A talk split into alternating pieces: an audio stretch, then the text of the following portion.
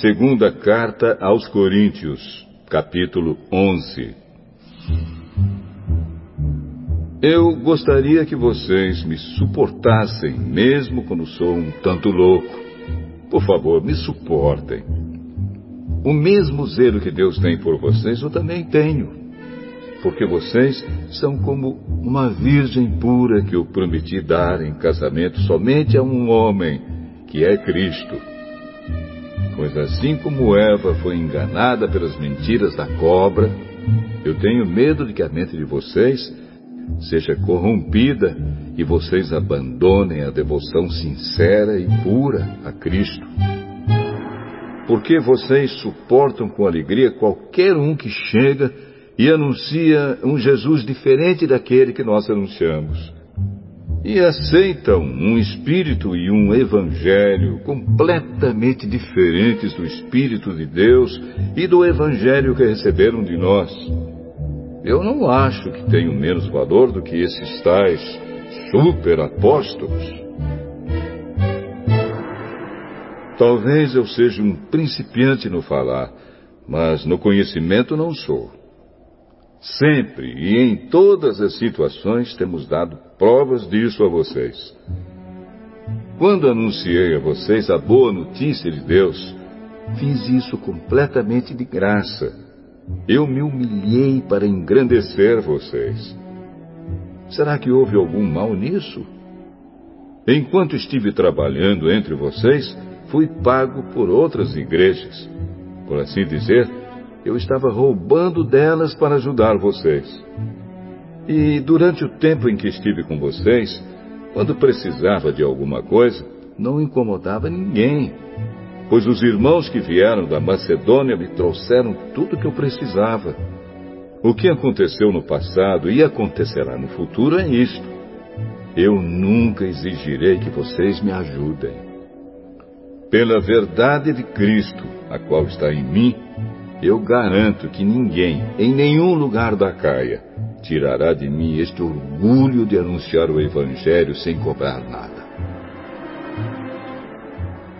Por que estou dizendo isso? Será que é porque não amo vocês? Deus sabe que os amo.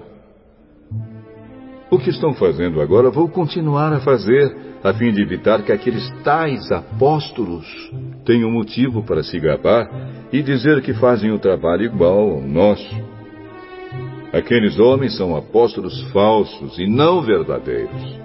Eles mentem a respeito dos seus trabalhos e se disfarçam, apresentando-se como verdadeiros apóstolos de Cristo. E isso não é de admirar, pois até Satanás pode se disfarçar e ficar parecendo um anjo de luz. Portanto, não é nada demais que os servidores dele se disfarcem, apresentando-se como pessoas que fazem o bem. Mas no fim, eles receberão exatamente o que as suas ações merecem.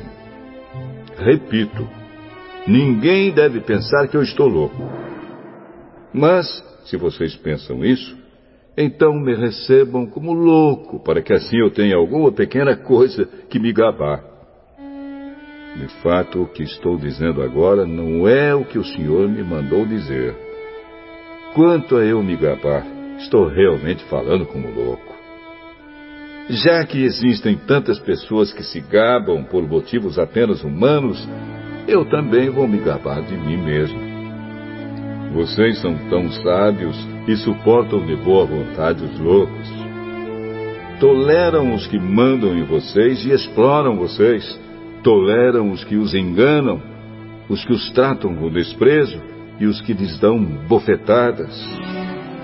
Tenho até vergonha de confessar que nós fomos tímidos demais e não fomos capazes de fazer coisas como essas.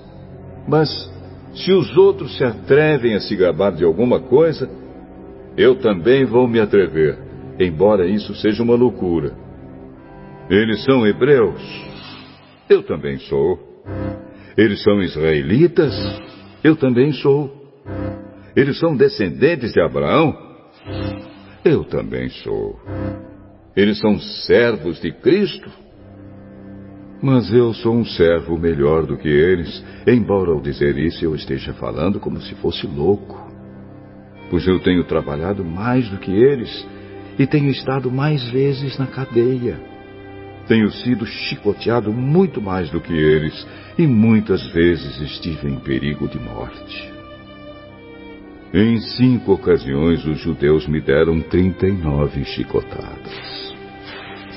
Três vezes os romanos me bateram com porretes e uma vez fui apedrejado.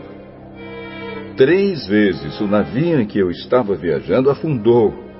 E numa dessas vezes passei 24 horas boiando no mar. Nas muitas viagens que fiz, tenho estado em perigos de inundações e de ladrões, em perigos causados pelos meus patrícios, os judeus, e também pelos não-judeus.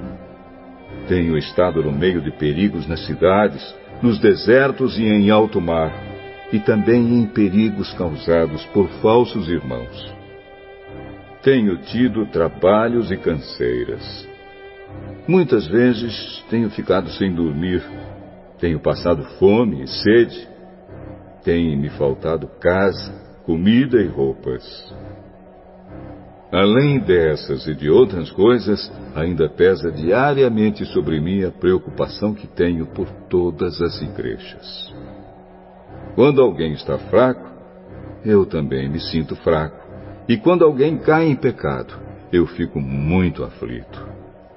Se existe motivo para eu me gabar, então vou me gabar das coisas que mostram a minha fraqueza.